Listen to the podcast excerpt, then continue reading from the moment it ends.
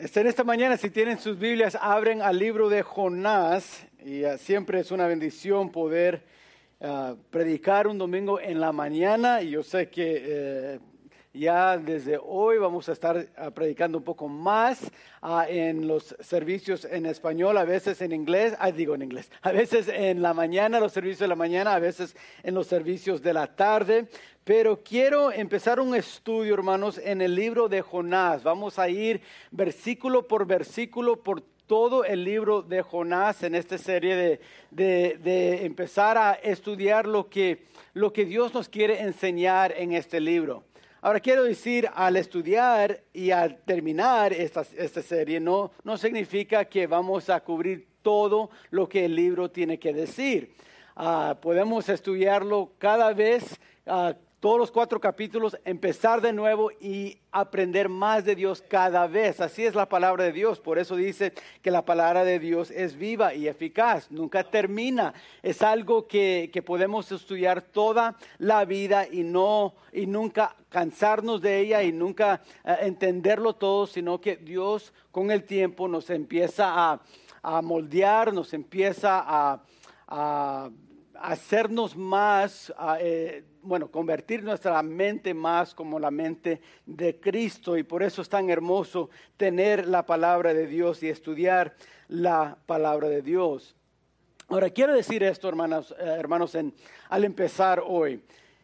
Sabes, cuando nos convertimos a Cristo, los que, lo que, los que hemos nos hemos entregado al Señor, los que hemos recibido a Cristo como nuestro Salvador personal, al convertirnos este, a ser hijos de Dios, Dios empieza allí una obra en nosotros.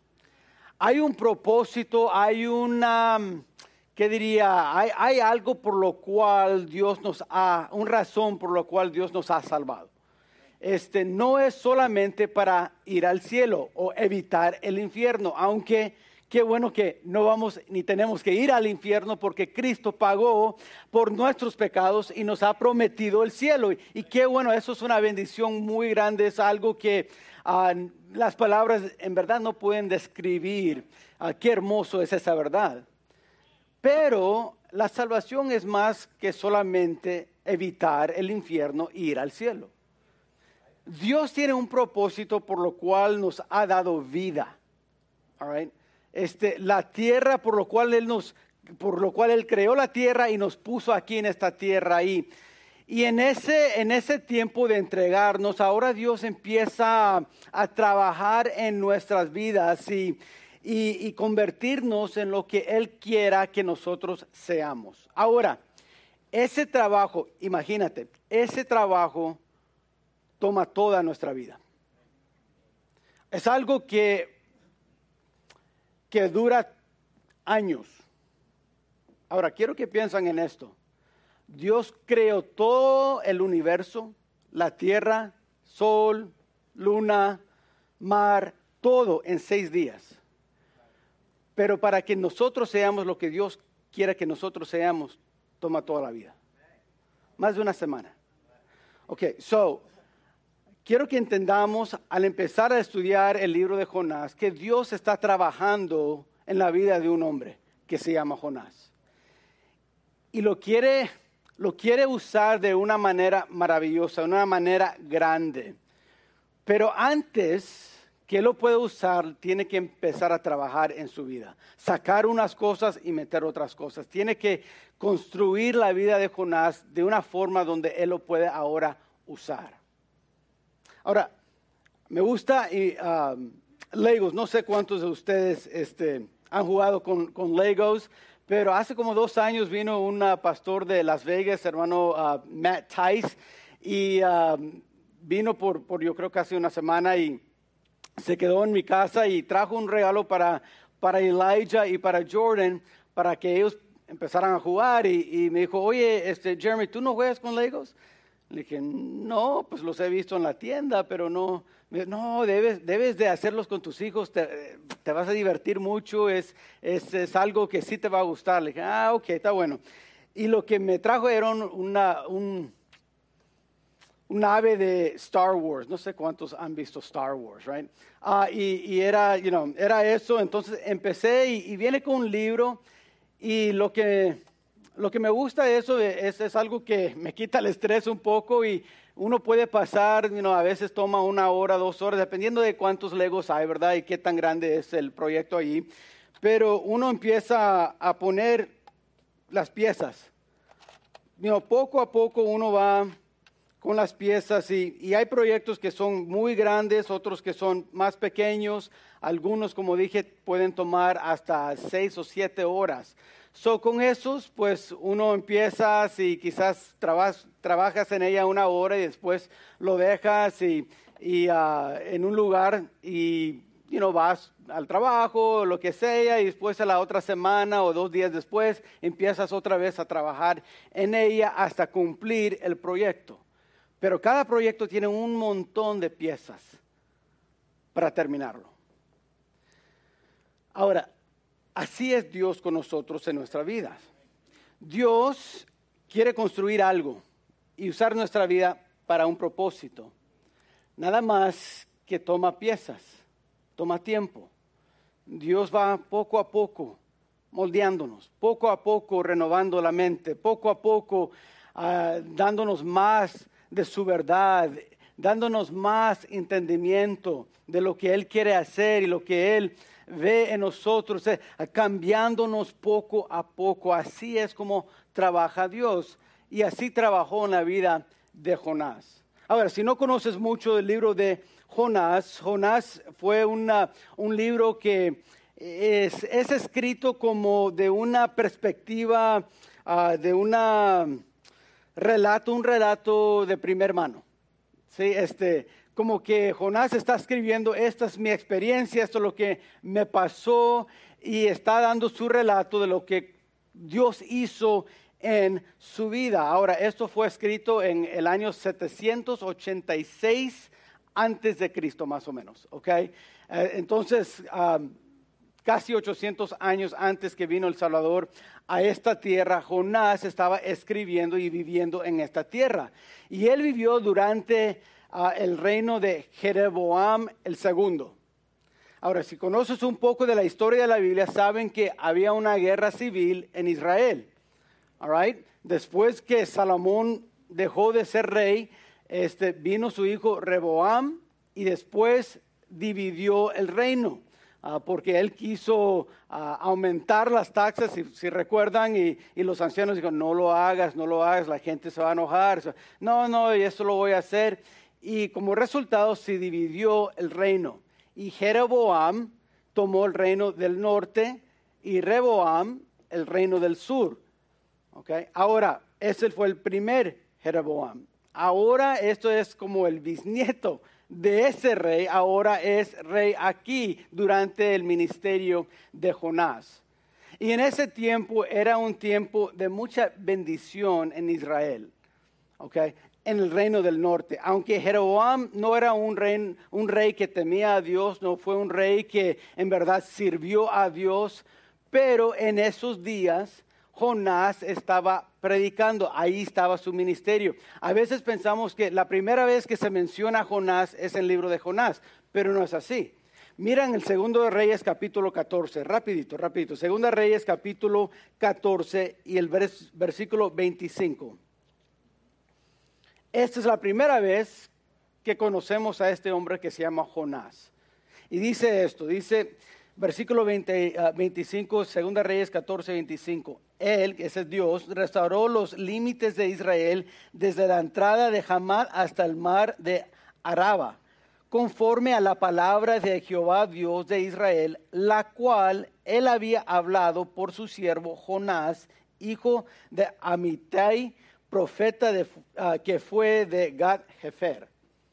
So, vemos que ahí es la primera vez que la Biblia, la palabra de Dios nos, nos presenta a este hombre de Jonás. Y como leen ahí en ese versículo, uno puede ver que Jonás tuvo un ministerio ah, y con un mensaje, ¿qué diría? Que trajo mucho ánimo al país. El mensaje de Jonás era esto, mira, Israel, Dios nos va a bendecir. Vas a ver que Dios va a extender los bordes de nuestro país. O sea, nos va a dar victoria, nos va a dar, ah, vamos a conquistar otros y vamos a expander el reino aquí al norte. Dios lo va a hacer, eh, Dios ya me dijo y Dios lo va a hacer. Qué mensaje más positivo, ¿verdad? ¿A quién no le gusta escuchar cuando alguien dice este, algo bueno de su país? Si, si, dijéramos hoy, oye, la economía mañana va a cambiar gasolina va a bajar, eh, eh, el precio de la comida va a bajar y, y, vamos a aumentar en los sueldos y vamos a tener más dinero y el país va a subir económicamente más fuerte y también eh, los ejércitos del país también aún más fuerte. Y, tú vas a ganar el doble, en un año de hoy vas a ganar el doble de lo que estás ganando.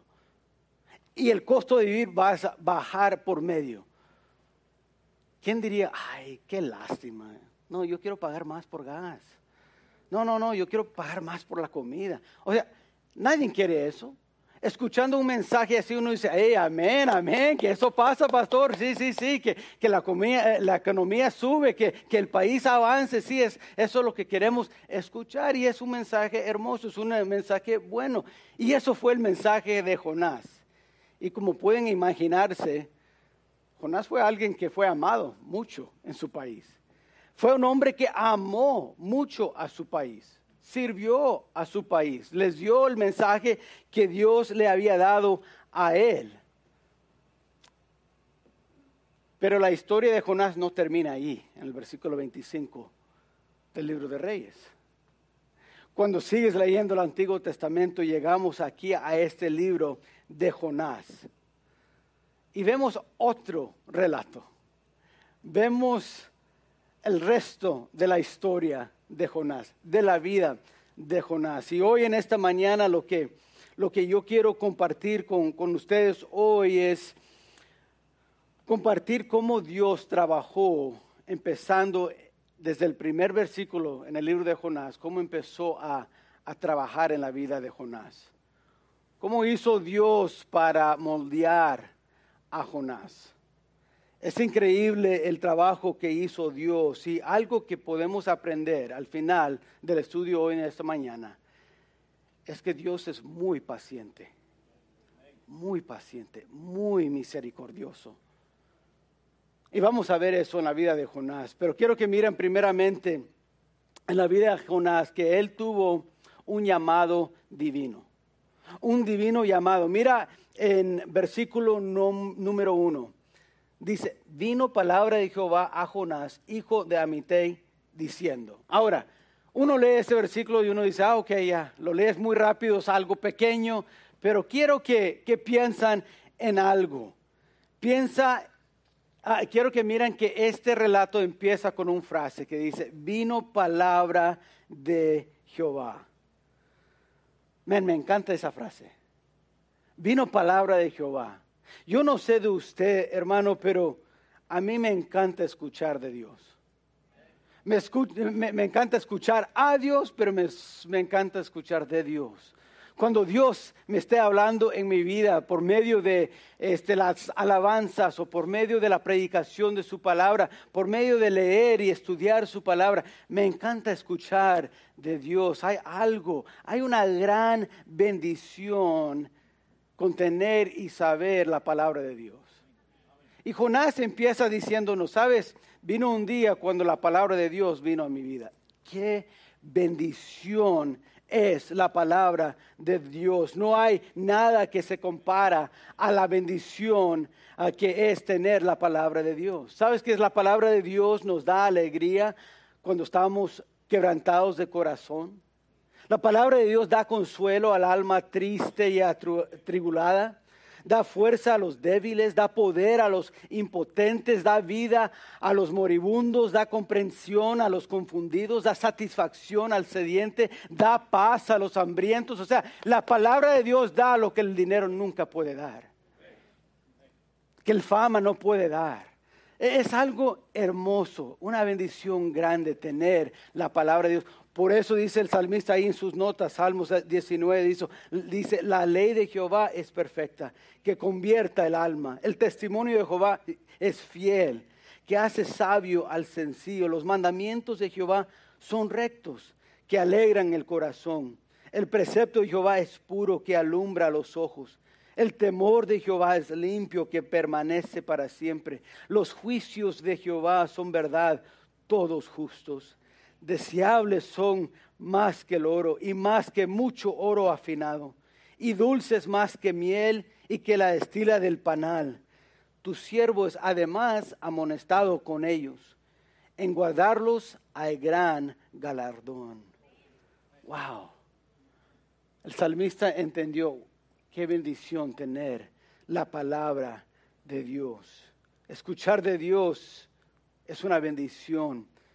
Suple nuestros verdaderos y anhelados deseos, todos.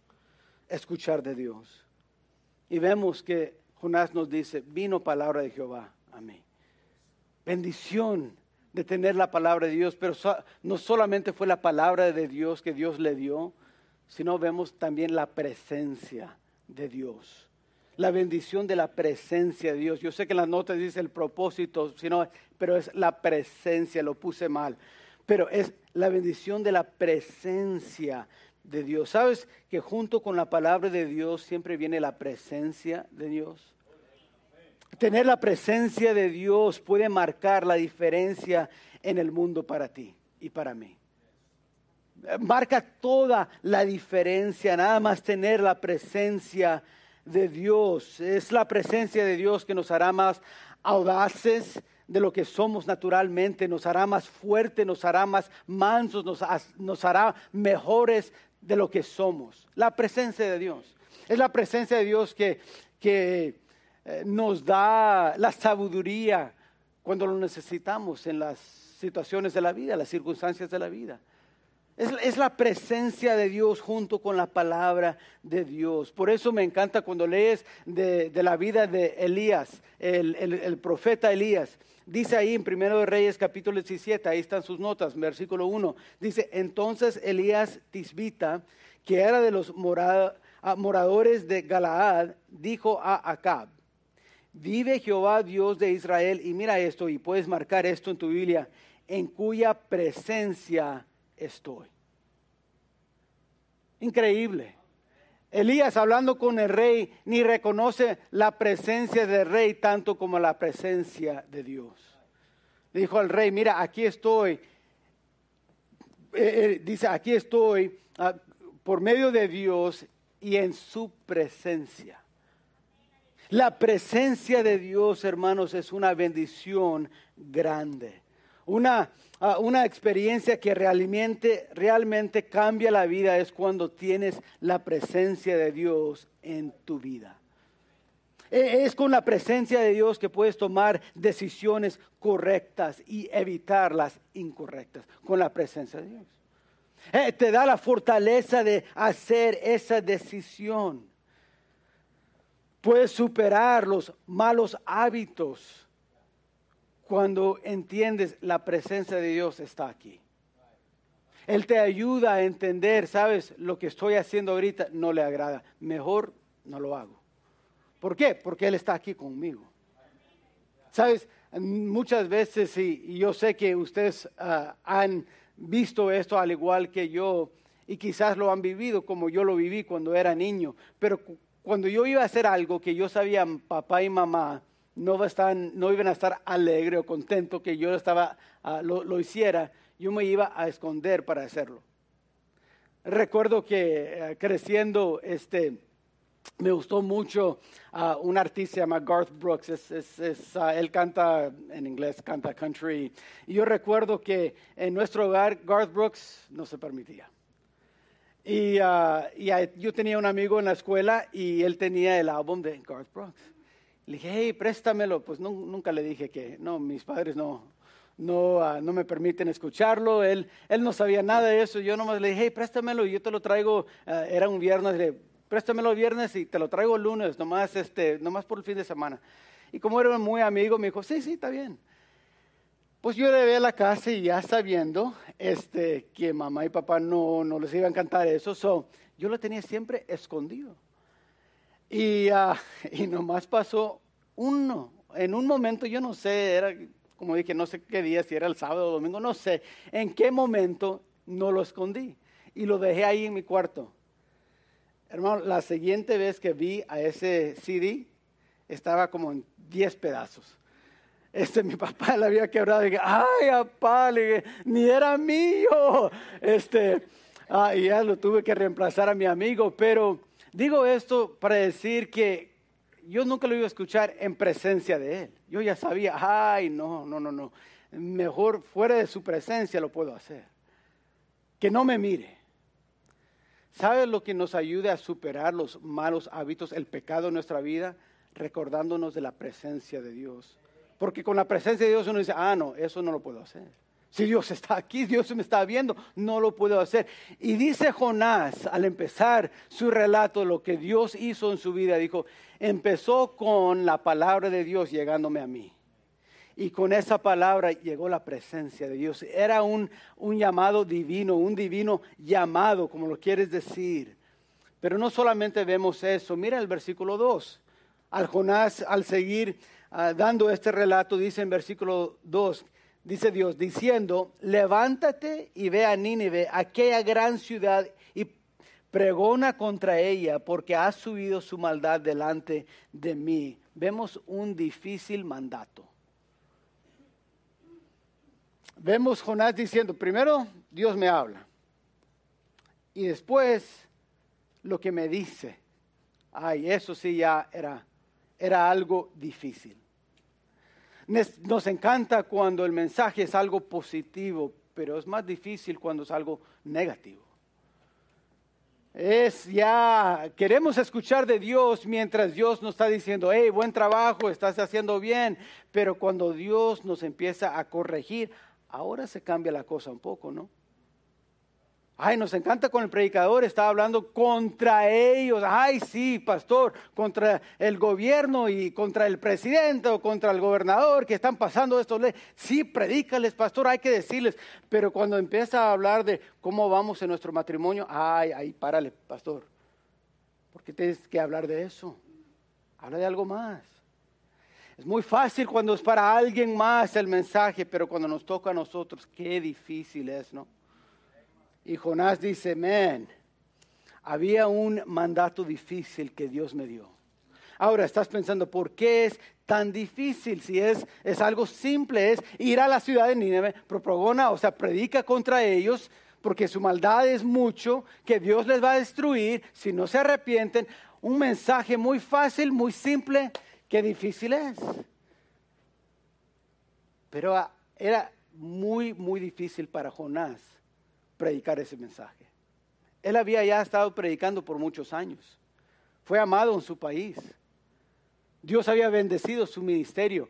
Pero ahora, ahora Dios le está pidiendo predicar a personas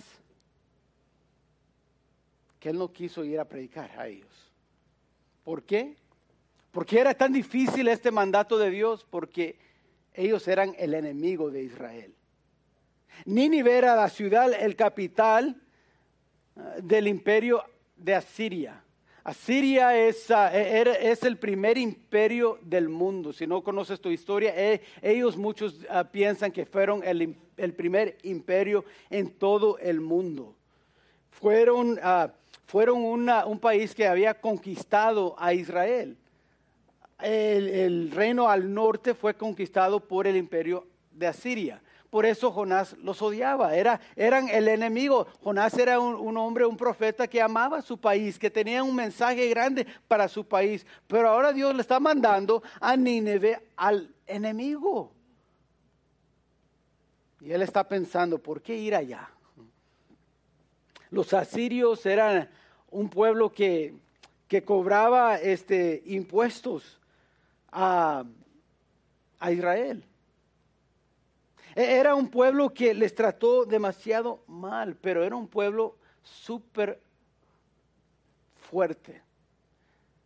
El imperio de Asiria, si no conoces mucho del imperio de Asiria, te animo, vaya a Google y, vas a encontrar que es increíble. Ahí, puse unos datos en tus notas. Sabes que el imperio Asiria, de Asiria fueron los primeros en tener una biblioteca con más de nueve mil tabletas grabadas. Tuvieron la primera universidad en todo el mundo. Fue ahí en el ah, imperio de Asiria. Hicieron el primer lente para el telescopio. Crearon el primer gobierno imperial de la historia. Crearon caminos pavimentados y arcos. Eso fue el primer, el primer diseño, el primer, ah, los primeros en usar ese diseño y dicen que el arco es más fuerte que nomás una columna ah, por varias razones que yo no entiendo, pero son matemáticas más o menos. Ellos fueron los que inventaron eso. Fueron los primeros en tener la idea de poner 360 grados en un círculo. Tuvieron el primer sistema postal en la historia. Fueron los primeros en ocupar llaves y cerraduras para sus casas. ¿Se recuerdan cuando llaman la puerta o en la noche al ir a dormir en sus casas? Recuerdan, ah, gracias, imperio de Asiria. Ustedes, ustedes fueron los primeros en hacer eso. Era una una sociedad muy avanzada. Algunos piensan que quizás fueron los primeros en tener baños en sus casas.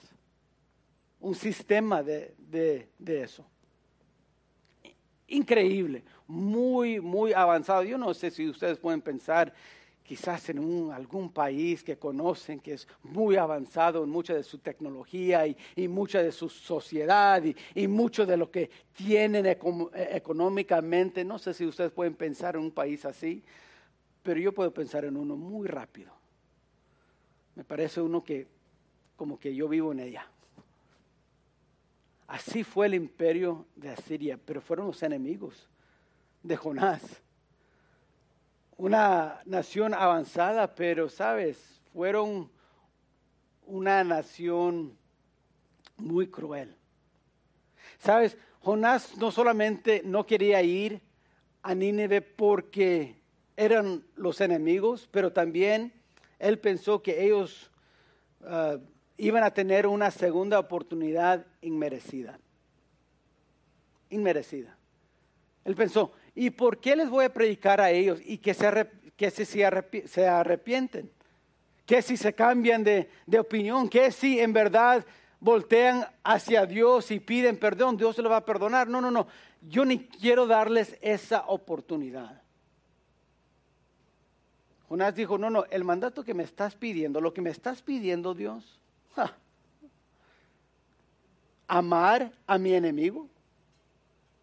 Oye, esta nación es tan cruel. Mira qué tan cruel eran, hermanos. Ellos inventaron y perfeccionaron la tortura.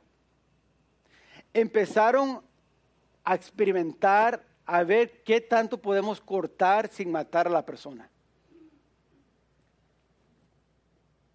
Trataron de, ah, yo creo que la palabra es desplazaban ah, forzosamente a personas de sus eh, ah, I mean, no, no, no desplazaban, digo, eh, este, cortaban.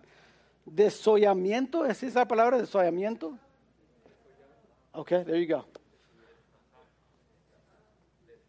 Ay, eso ya es palabra muy difícil, desazar. En otras palabras, hermano, estaban cortando vivos. Y estaban tratando como un pedazo de carne y diciendo, pero que no se muere, que no se muere, que sienta ese dolor ese sufrimiento. Ese era el imperio de Asiria. Cruel, gente cruel. Entonces, ahora podemos entender un poco más a Jonás cuando él dice, ¿y quién quiere ir allá? ¿Y qué si me lo hacen a mí? Como que el mensaje que les voy a dar no va a ser un mensaje muy bueno. El mensaje de Dios les va a destruir si no se arrepienten. Eso no es un mensaje que gente le, encanta escuchar. Y es el mensaje que Dios dijo a Jonas, vaya y habla con, y predica ese mensaje a ellos. Y él dice, no. Imagino, él está pensando, ¿y, ¿y por qué? No solamente son enemigos, son crueles. Ellos no, no merecen la misericordia de Dios, no lo merecen. Dios, si fuese mi decisión, destruyelos. Destruyelos.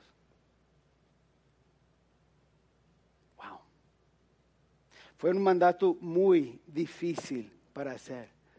Asiria no solamente torturaba a la gente, pero sí desplazaban a la gente. O sea, cuando conquistaban a una nación, tomaban la gente de esa nación y lo mandaban a otra parte del imperio, pero lejos, miles de, de, millajes o, millas fuera de donde estaba su país para que se olvidaran de su país, para que no regresaban, para que no, no hubiera ningún, este, eh, ¿qué diría? Este, ningún posibilidad de, tener otra guerra, de, hacerse fuerte otra vez. O, así lo hacían.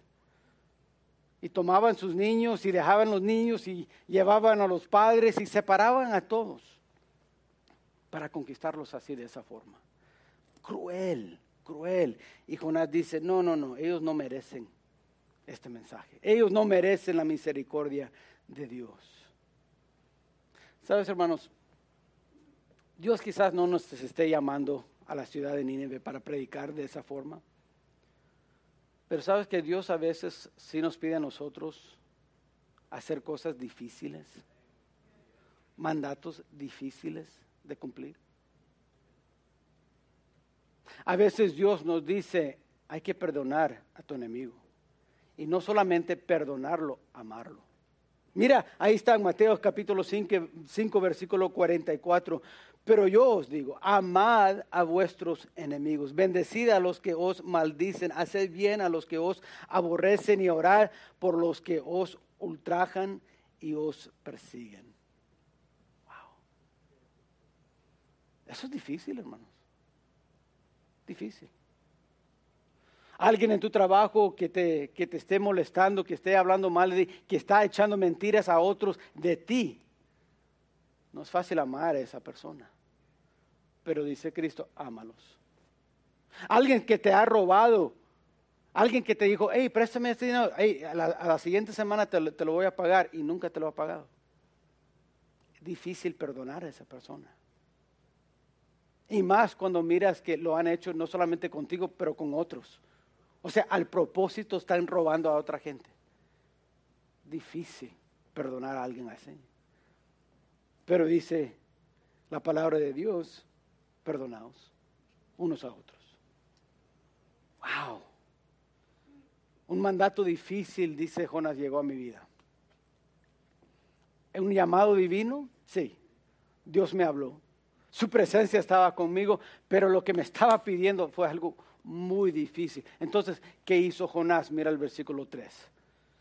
Dice, y Jonás se levantó para huir de la presencia de Jehová a Tarsis y descendió a Jope y halló una nave para Partia para Tarsis y pagando su pasaje entró en ella para irse con ellos a Tarsis lejos de la presencia de Jehová.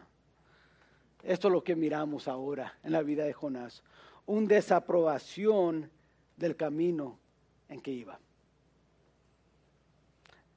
Quiero que noten algo. Quiero que noten que Jonás no se empezó a no empezó a argumentar con Dios. No le dijo no directamente a Dios no empezó a discutir con Dios y decir, hey, hey, ok Dios, pero si voy a ir, ¿qué me va a pasar? Y, Dios, y, por qué con ellos? ¿Y por qué? ¿Sabes? Jonás fue el único profeta que fue a los gentiles.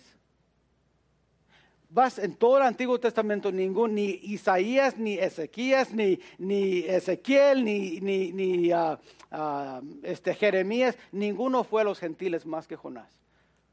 Dios mandó a Jonás a los gentiles a predicar.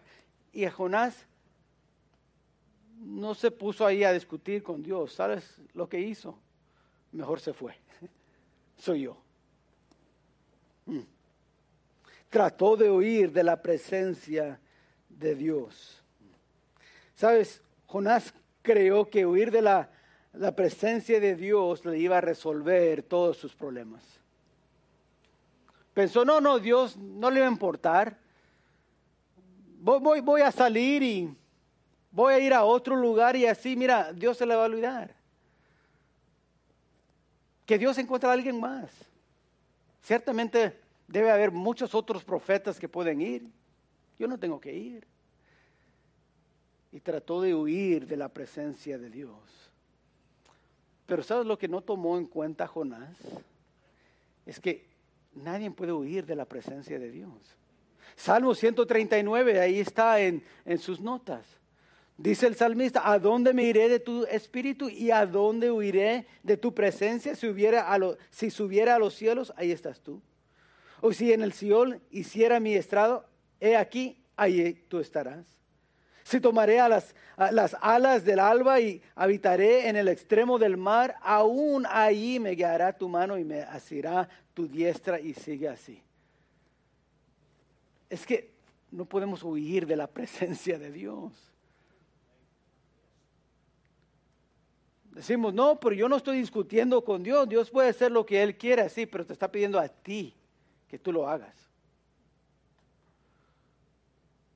No, pero Dios, Dios es el que perdona, sí, pero te está mandando a ti, tú perdónale también. Yo les he perdonado, así como te perdoné a ti, ahora perdona a ellos. Lo que Dios está diciendo. Ay, pero eso es tan difícil, Dios. Dios dice, sí, yo sé. Y a veces lo que hacemos, en vez de perdonar a otros, en vez de amar a otros, en vez de ah, cumplir lo que, con lo que Dios nos ha mandado a hacer, decidimos huir. ¿Sabes? No me gustó ese mensaje, mejor no voy a esa iglesia. No me gustó. Oye, pero ¿fue bíblico el mensaje? Sí, sí, fue bíblico, yo creo que sí, pero no me gustó. ¿Quién es ese pastor para estar hablando así de mí? O de mi situación. Y a veces e, es, increíble, yo, he encontrado esto y yo he escuchado a otros pastores decir igual. A veces personas dicen, ¿y quién te dijo de mi situación? yo no sabía nada de tu situación, yo nomás estaba predicando lo que eh, la historia decía, lo que la Biblia decía. Pero a veces, en vez de cumplir y obedecer, decidimos, no, voy a huirme de Dios. Que a Dios se le olvide que Dios escoja a alguien más. Y la verdad es que Dios está tratando con nosotros. Vemos que Jonás trató de huir de la presencia de Dios, pero también trató de huir del propósito de Dios. Jonás pensó, men, si puedo dejar la presencia de Dios, entonces me puedo escapar del propósito de Dios. No, Jonás pensó, no, no, no tengo que ir a Siria, a Nínive.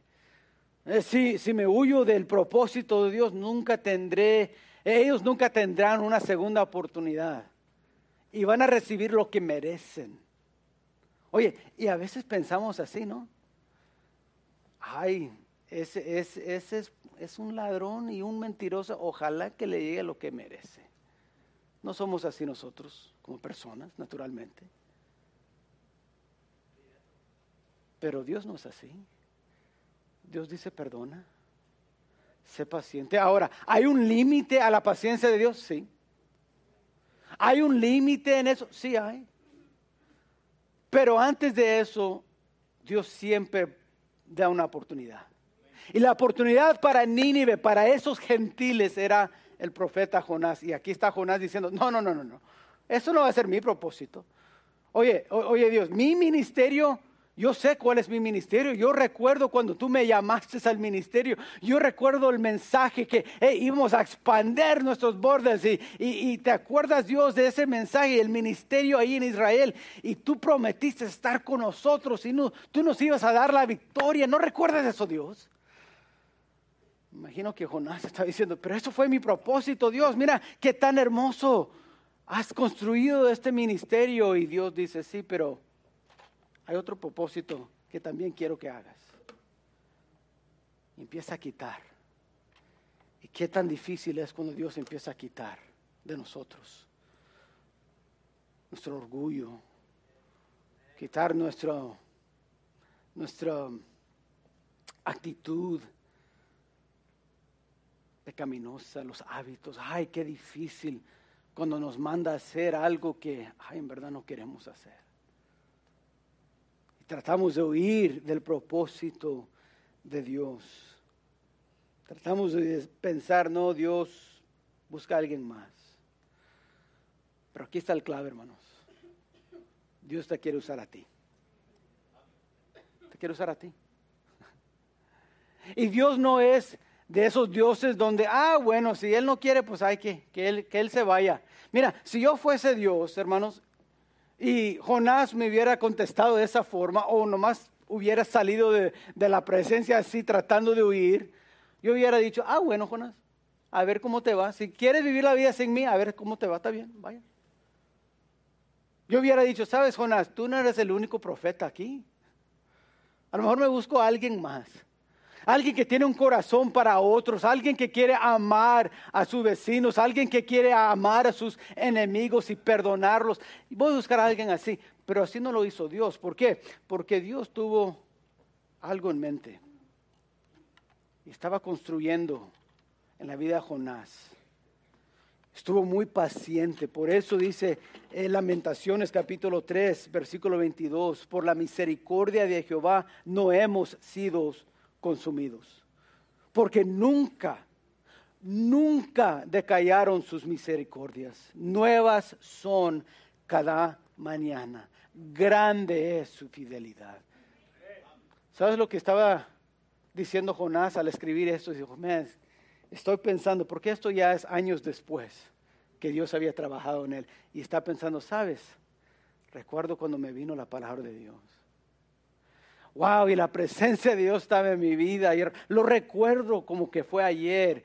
Ay, pero lo que me dijo fue tan difícil. Me habló diciendo, vaya a esa gran ciudad Nínive. Y no quise ir.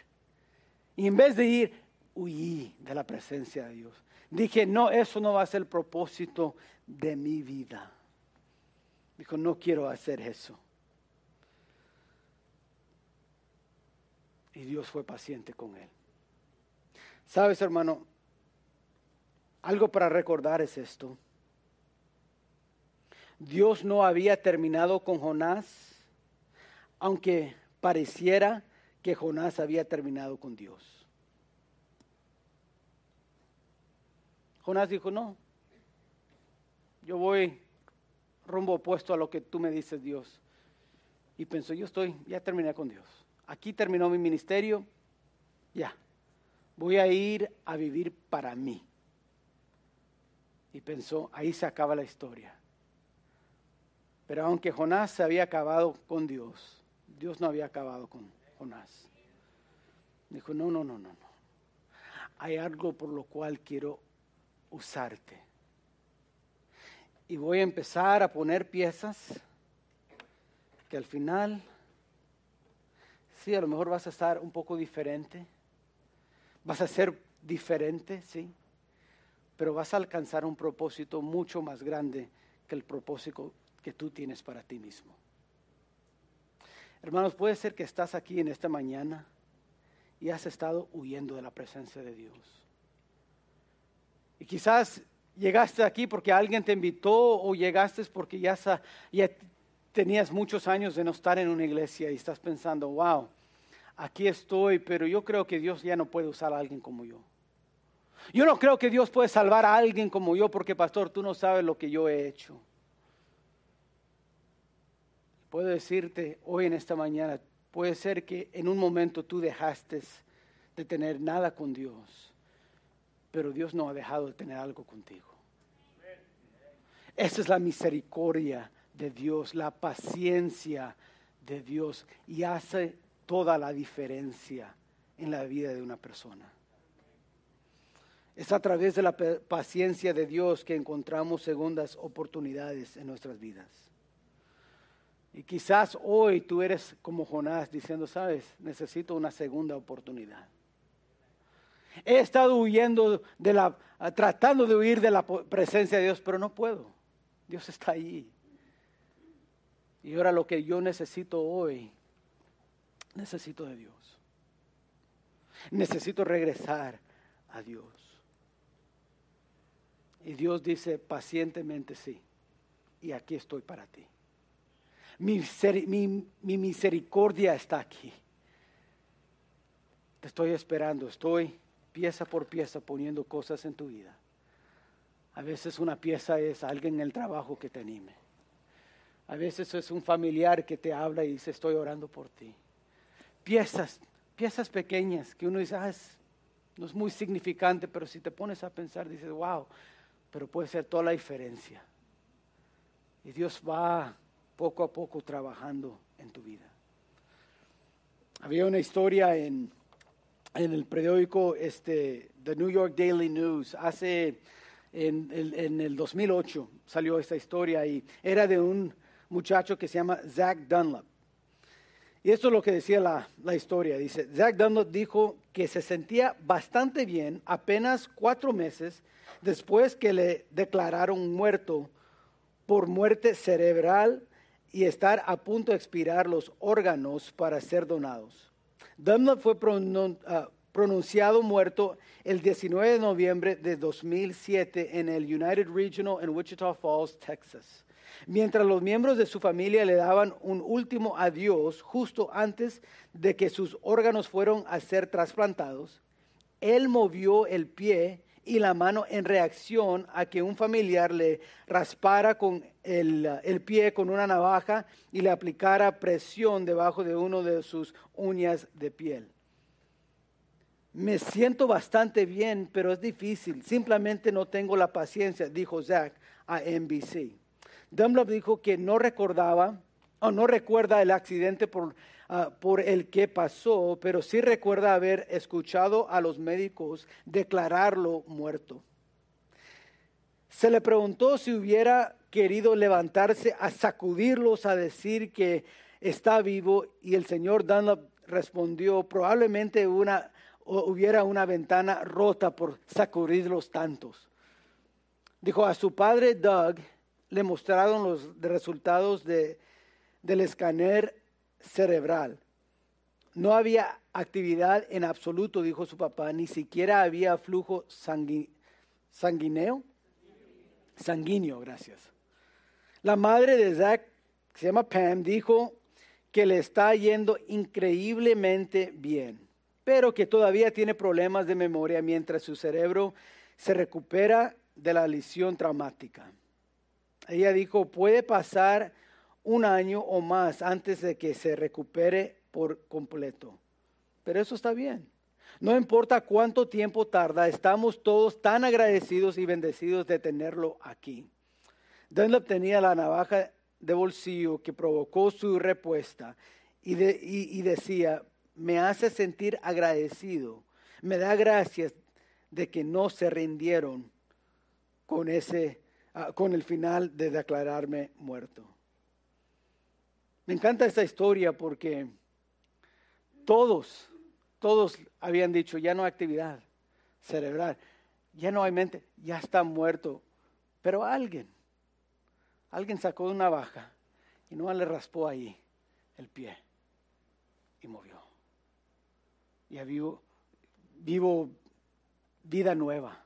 De repente entendieron, no, Zach no, no, no ha muerto. Zach está con nosotros.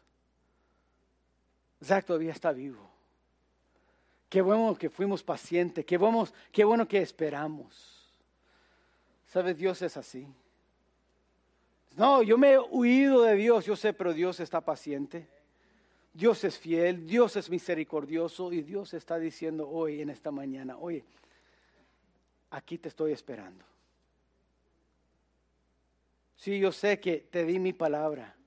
Conoces lo que yo digo, lo que yo te he dicho. Y no lo has hecho. Pero mira, quiero que entiendes. Aquí estoy. Te amo. Regresa. Es la misericordia de Dios, la paciencia de Dios. Y quizás eso es algo que nosotros necesitamos hoy. Y espero si es algo que tú necesitas hoy que hoy tú hagas la decisión, sabes, voy a regresar a Dios. Voy a regresar a la presencia de Dios. Que Él me guíe, que, que Él me traiga lo que Él solamente me puede traer. Oh, que eso sea nuestra decisión hoy en esta mañana. Oremos, Padre, te doy gracias por tu palabra, por tu bendición, Padre, la bendición de tu presencia. Te doy gracias, Padre, porque tú eres un Dios paciente. Y la verdad es que, Padre, todos podemos decir como Jonás, nos ha llegado tu palabra, tu presencia, tus mandatos divinos. Pero muchas veces no hemos cumplido con ellas. En vez de seguir en obediencia, hemos tratado de huir de tu presencia. Y Padre, hemos visto los resultados. No nos ha traído bendición, sino nos ha traído fracaso, dificultades.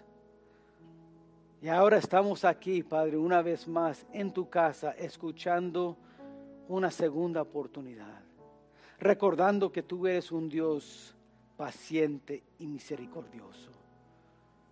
Oh Padre, yo te pido que si estamos huyendo hoy en esta mañana de ti, que hagamos esta decisión de regresar a ti. Que podemos pensar en la misericordia de Dios que nos alcanzó algún día a nosotros y que podemos también alcanzar a otros con ese mismo mensaje. O quizás, Padre, hay alguien aquí que todavía no te conoce como su Salvador personal que hoy necesitan hacer esa decisión. Han oído de ti, escucharon tu mensaje, pero rechazaron. Y ahora están escuchando otra vez, la segunda vez, y están diciendo, esto es lo que yo necesito. Yo necesito saber que he sido perdonado de mis pecados. Necesito una vida nueva en Jesucristo. Y hay que hacer esa decisión hoy. Te pido que si eso es lo que están enfrentando a alguien hoy, que hagan esa decisión de creer en ti. Bendiga esa invitación, te pido, Padre. Quizás hoy en esta mañana, mientras toca el piano, está mirando, estamos orando. Pero quizás estás aquí estás diciendo, sabes, pastor, la verdad es que yo he estado huyendo de la presencia de Dios. Yo he entendido lo que Dios dice en su palabra, nada más que me ha costado obedecerlo. Me ha sido algo difícil y en verdad no he querido hacerlo. Pero Dios ha sido paciente conmigo, me ha traído a este lugar porque Él es misericordioso. Y quiero pedir a Dios que me restaure, quiero pedir a Dios que me ayude a mantenerme fiel, a seguir en su presencia. Nomás ore por mí, pastor. Ore por mí al hacer esa decisión de dejar de huir de Dios y ahora venir a Dios. Hay alguien así que levanta la mano y dice, ore por mí. Pastor, eso, es, eso soy yo. Dios te bendiga. Así, Dios te bendiga. Amén. Dios te bendiga. Amén. Dios te bendiga. Dios te bendiga. Amén. Muchos hemos decidido, Dios, necesitamos más de tu misericordia, más de tu presencia en nuestra vida. Pero quiero dar una segunda invitación. Quizás hay alguien hoy en esta mañana que dice, sabes, pastor, yo nunca me he entregado al Señor Jesucristo. Yo nunca he puesto mi fe en Él.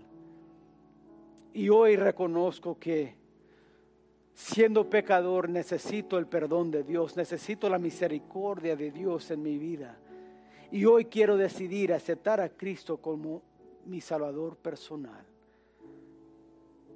Ore por mí, pastor, yo quiero hacer esa decisión. ¿Hay alguien así hoy en esta mañana que dice, ore por mí, pastor, yo me entrego al Señor? Yo me, quiero entregar a Cristo. ¿Hay alguien así? Padre, en esta mañana la invitación fue dada y tu palabra fue predicada. Ahora te pido, Padre, en esta mañana que tú obras en cada corazón